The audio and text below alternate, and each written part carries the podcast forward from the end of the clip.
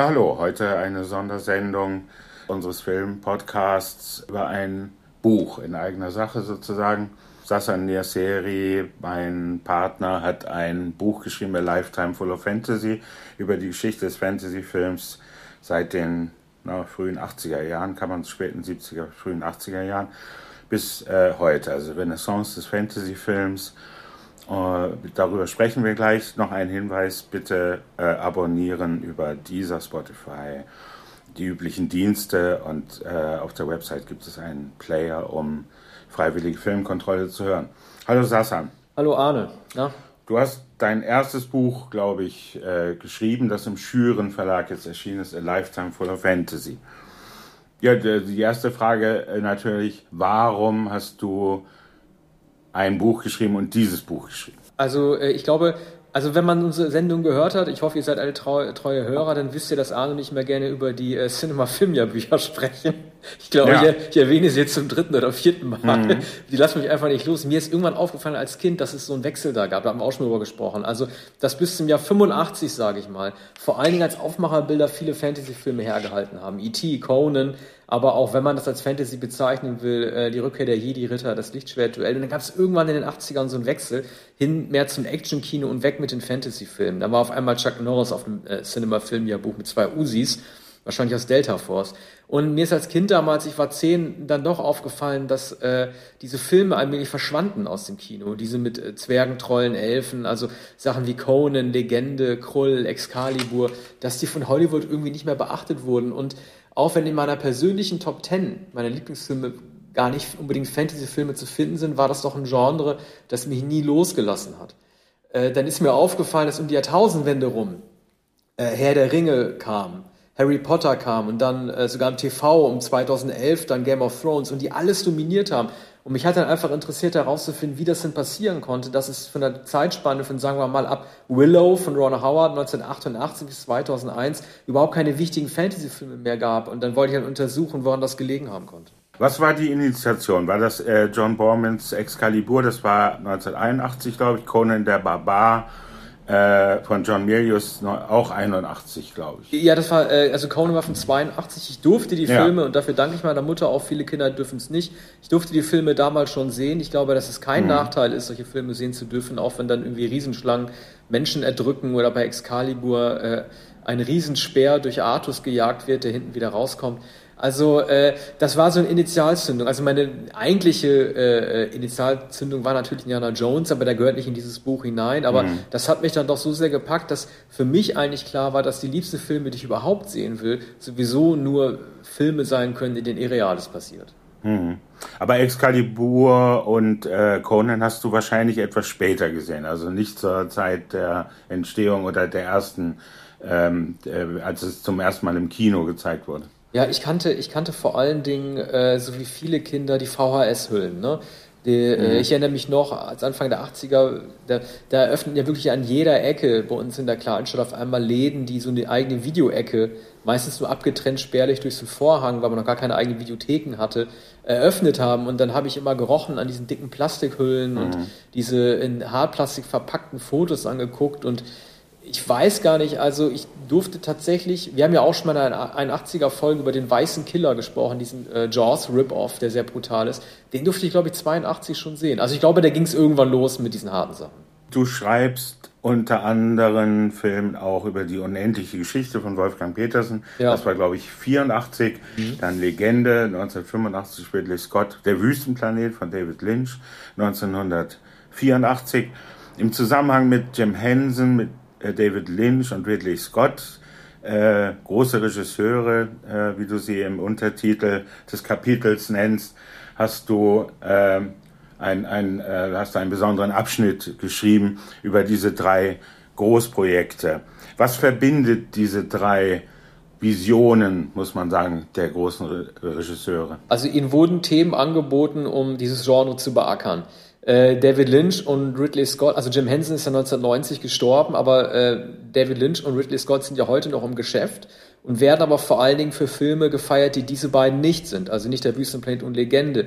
Beide gelten als Katastrophen. Man hat diesen Regisseuren, also Scott kam ja äh, frisch von Blade Runner, der zwar auch kein Hit war, aber äh, retrofuturistisch, ästhetisch sehr gut aussah, als auch David Lynch, der für den Elefantenmenschen acht Oscars bekommen hatte. Man hat denen ja sehr viel Geld in die Hand gegeben, um diese äh, großen Epen umzusetzen. Also ähm, Lynch, einen ganzen Roman, den weltberühmten äh, Dune von Frank Herbert, und ähm, Scott hat eine originäre Gut gegen Böse Geschichte. Man hat ihm 30 bzw. 14 Millionen Dollar gegeben, um zu gucken, was aus Sword and Sorcery beziehungsweise im Fall von David Lynch aus Science Fiction halt herauszuholen ist. Ich finde beide Filme auch sehr gut, das schreibe ich in dem Buch auch, aber beide Filme waren halt keine großen Erfolge. Und äh, dem Vorangang ist halt Jim Henson, ne, der große Muppets-Mann, der mit seinem Puppenfilm seinen ersten ernsten Puppet-Film, äh, äh Puppen, Puppets-Film, also Puppenfilm, der von fiktiven Planeten angesiedelt ist, äh, dann auch baden ging. Also drei Regisseure scheiterten. Man kann streng genommen, auf den bin ich im Buch nicht eingegangen, weil er nicht so viel Geld hatte, auch Richard Donner mit hinzunehmen der Lady Hawk gedreht hat, den kennst du ja auch, diesen Film mit Matthew Broderick und Rutger Hauer über diese Gestaltwandler im Morgengrauen. Mann, der von Superman und dem Omen gekommen ist, aber der 1985 halt auch keinen großen Hit damit landete. Und da war, stieß man natürlich automatisch an Grenzen. Ich habe da zwei verschiedene Gründe für festgelegt. Zum einen, weil die Effekte noch nicht gut genug gewesen sind. Äh, es war ja irgendwie Peter Jackson, den Herr der, Hänge, der Herr der Ringe-Regisseur, der gesagt hat, dass kein einziger guter Film diesem Fantasy-Genre entsprang, weil die Effekte nicht gut waren. Und natürlich die Tatsache, dass Filme noch nicht so lang sein durften. Also äh, als Event-Movies geplante Geschichten durften die Länge von 140 Minuten nicht überschreiten. Sonst wäre halt irgendwie eine Abendvorstellung gestrichen worden. Das hätte dem Kino und dem Studio damit weniger Geld eingebracht. Das erste Kapitel des Buches ist äh, Herr der Ringe gewidmet, Hobbit und Peter Jackson, der vom Independent, vom unabhängigen, ja eigentlich B-Movie-Filmer zum Herr ja, zum Meister der Ringe wurde und dann schließlich Oscars gewann für den letzten Teil. Ähm, bedeutete, wenn man Harry Potter ausnimmt, Herr der Ringe ein Unterschied ums Ganze, als die Trilogie begann mit dem ersten Film. Ja, absolut. Also es war das erste Mal, dass ein Fantasy-Film äh, Effekte als auch Länge eines Stoffes äh, darbieten konnte, ohne dass es schlecht aussah oder dass Dinge verkürzt, unnötig verkürzt werden mussten. Also äh, es war sozusagen die, die, die Revolution der digitalen Effekte wurde durch Herr der Ringe nochmal mit angestoßen, gerade was Massenszenen und Kriege angeht, durch äh, äh, KI-getriebene, intelligente Pixelsysteme. Und ähm, das war ein Film, der, das, das war ein echter Gamechanger. Man muss dazu sagen, dass es danach auch keinen Fantasy-Film mehr gab, der daran rangereicht hat, was natürlich auch daran liegt, dass es der beste Fantasy-Stoff ist, den man hätte umsetzen äh, können. Aber dieser Film hat nun wirklich alles äh, belegt und er ist halt vor allen Dingen nicht einfach nur ein Effekte-Film, er ist halt auch ein Schauspielerfilm. Ähm, ich komme ja immer oft auf die Oscars zu sprechen, also nicht ohne Grund ist ja Ian McKellen auch nominiert worden. John Connery war vorher auch im Gespräch. Und ähm, es ist ein Film, das hat Jackson ja auch gesagt, wir reden ja von dem Herr der Ringe, es ist ein Film, bei dem man CGI nur nutzen kann, um äh, Figuren lebendig zu machen und Tolkiens Ideen lebendig zu machen und nicht um so eine Effekte-Show aufzuzelebrieren. Und das hat äh, der Herr der Ringe wirklich in, in einzigartiger Weise gezeigt. Man muss äh, dazu sagen, einige der, einige der Gesprächspartner, mit denen man gerne gesprochen hätte, stehen derart im Saft, dass man die für das Buch gar nicht bekommen hätte. Ne? Also Peter Jackson, David Lynch will ja über den Wüstenplaneten sowieso nicht reden und Ridley Scott äh, dreht ja gerade noch eigene Sachen und für den ist Legende irgendwie auch tabu. Aber ich habe ja einige andere auch bekommen. Ne? Also ich habe insgesamt mit äh, sechs Gesprächspartnern ges äh, gesprochen. Ich weiß nicht, ob wir da gleich noch drüber reden wollen. Ich habe ja, machen wir gleich noch. Ja, wir kommen äh, im anderen Zusammenhang ja. dazu, nämlich ähm, im Zusammenhang mit Sword and Sorcery ein sehr lustiges Gespräch, ein Anruf bei John Carpenter, dem großen Horrorfilmregisseur. Ja. Das hast du überschrieben mit äh, äh, Sword and What. Also ja. das ist äh, für, für Carpenter äh, kein Begriff offenbar.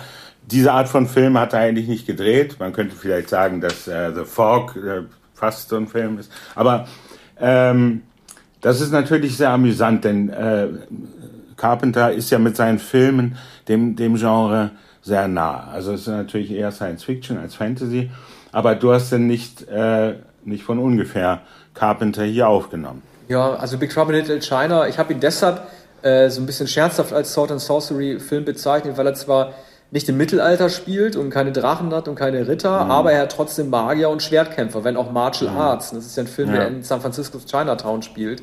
Und ja, wie gesagt, ich habe ihn gefragt, ja, würden Sie es als Sword and Sorcery äh, bezeichnen unter gewissen Umständen? Und das hat er nicht verstanden. Hat er gefragt, Sword mhm. and What, ne? Und mhm. äh, ist sich seiner Pionierarbeit aber auch gar nicht so bewusst, weil er war tatsächlich einer der ersten Westler, die äh, Martial Arts Kino in Hollywood etabliert haben, fliegende Schwertkämpfer und solche Geschichten. Bruce Lee, Mann der Todeskralle, war natürlich in den 70ern weit eher dran.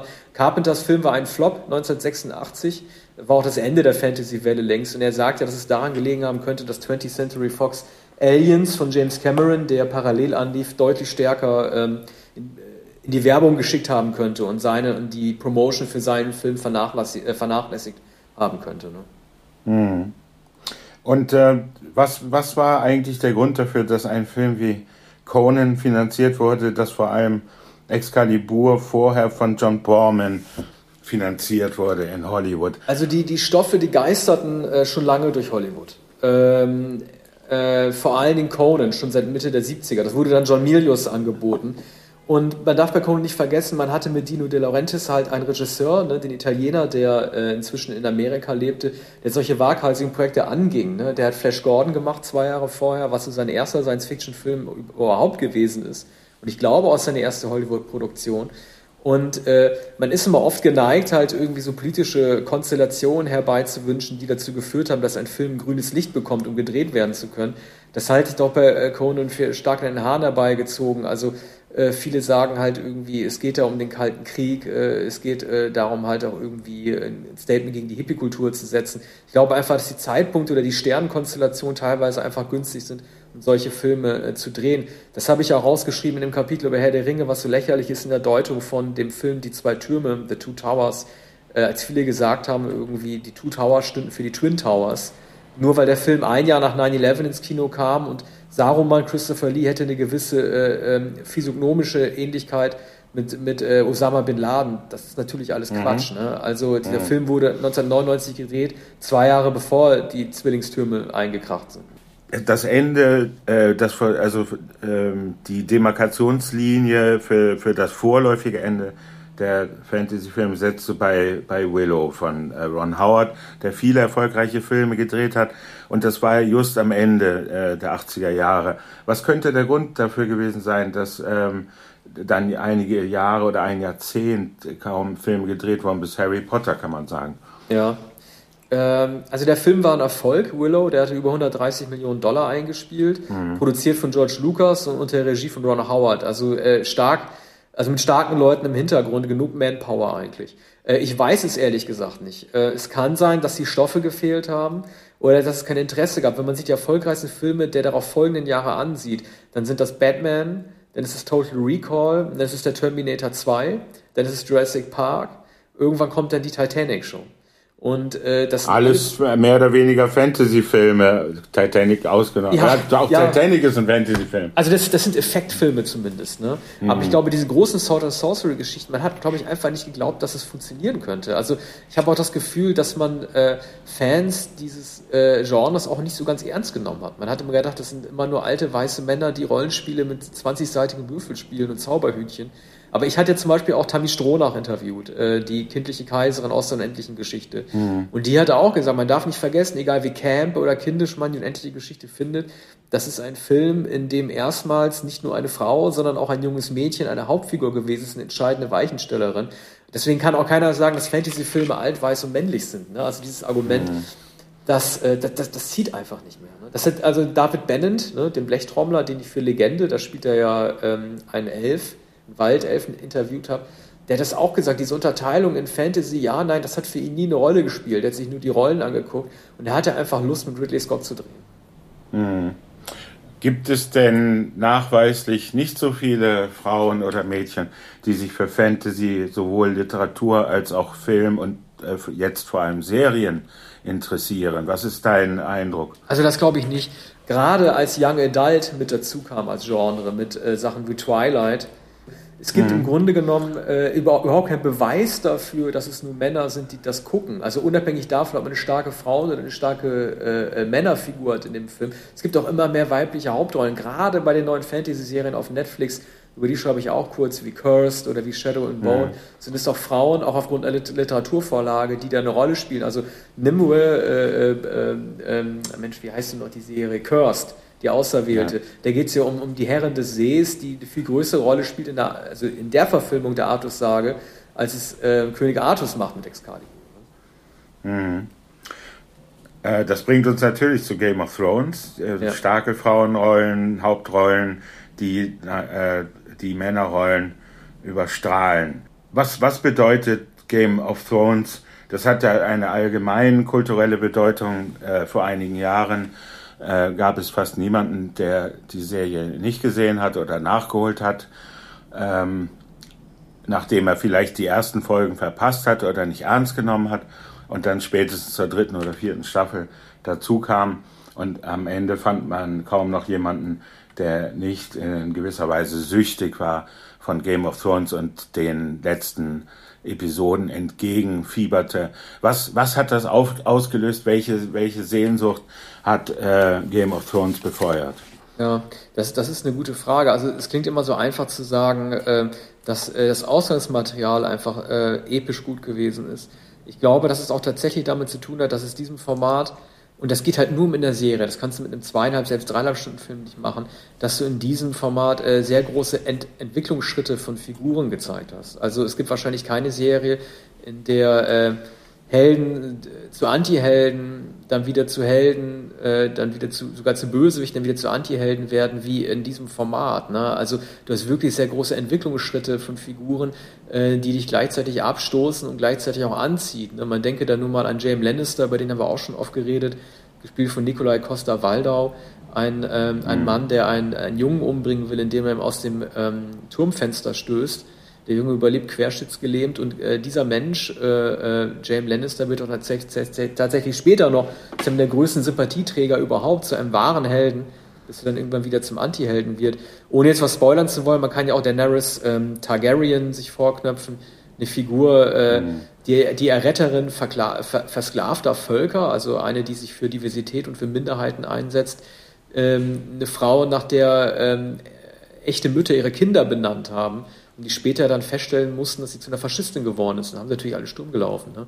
Also solche Entwicklungen, das kannst du selbst in dreistündigen Filmen nicht machen. Und das ist das, was überall in Effekten steht. Mich haben die Drachen zum Beispiel nie so interessiert. Mich haben auch die weißen Wanderer nie so wirklich interessiert. Im Grunde genommen sind es auch die Dialoge und die Politik äh, äh, die, dieser gesamten Serie, die Auseinandersetzung zwischen Menschen und Menschen, die im Vordergrund steht. Hm. Also es gibt einerseits das sozusagen realistische, das Shakespeare'sche, die Dialoge, es gibt die Machtkonstellation, die Königshäuser und dergleichen.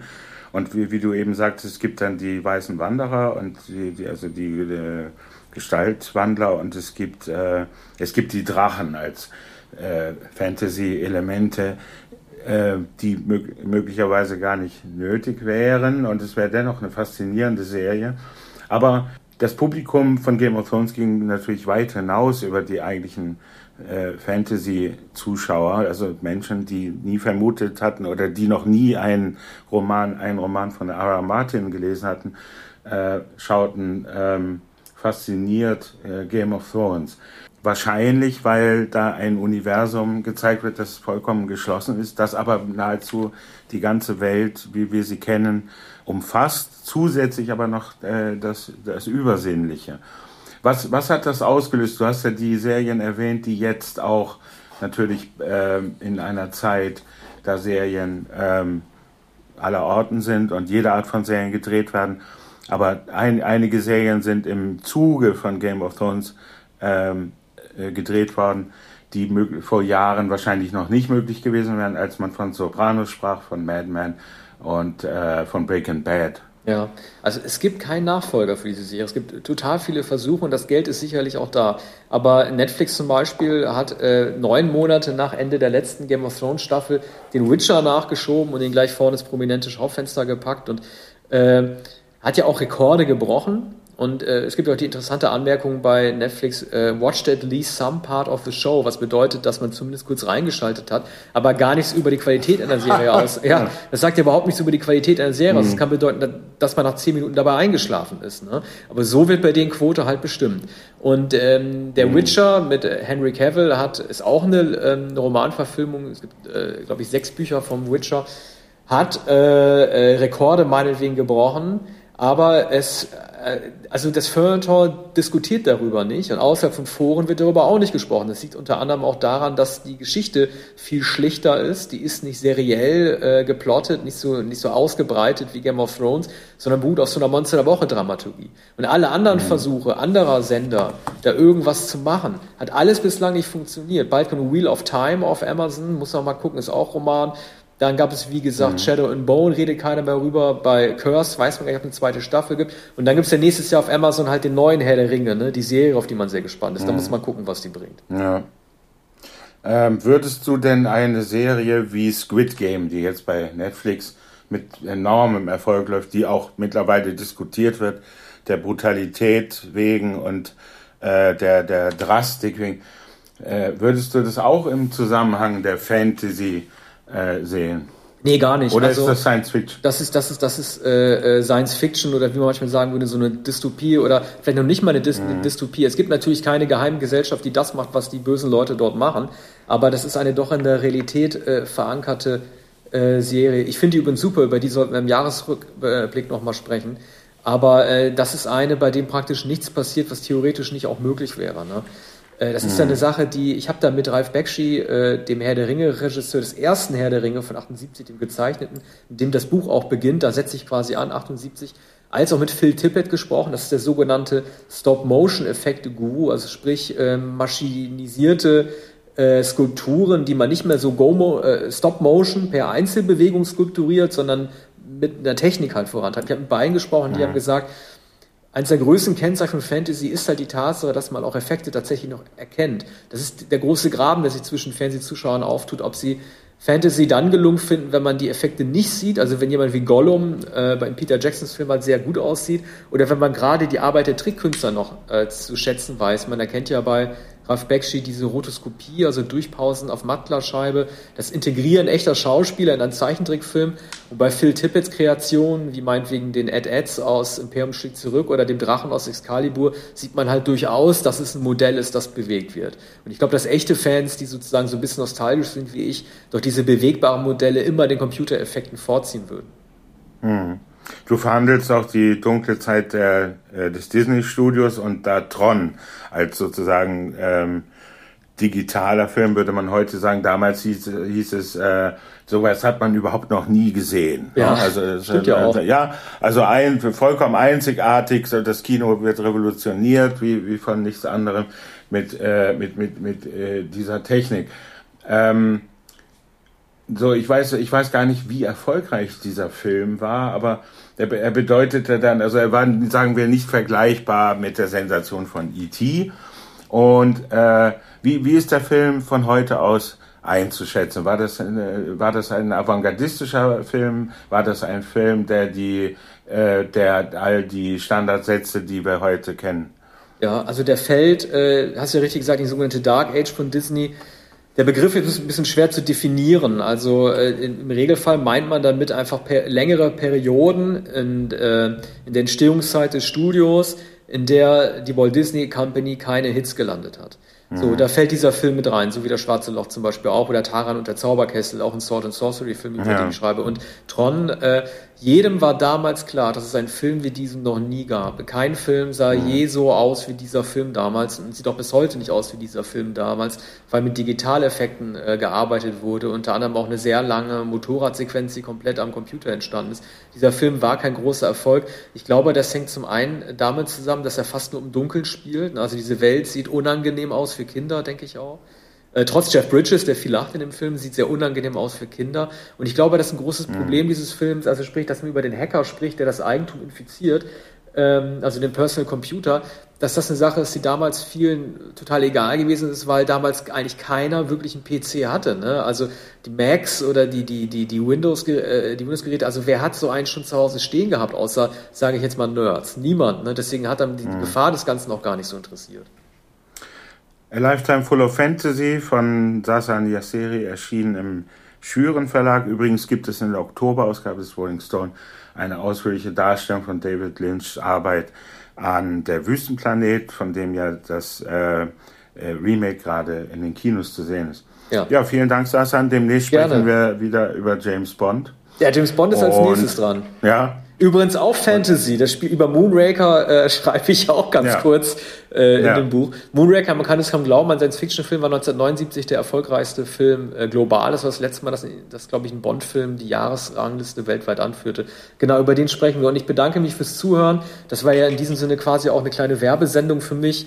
Also danke für eure Treue. Vielleicht interessiert euch äh, das Buch ja und ihr guckt mal rein. Ja, vielen Dank auch von mir und bis demnächst. Dankeschön. Tschüss. Tschüss.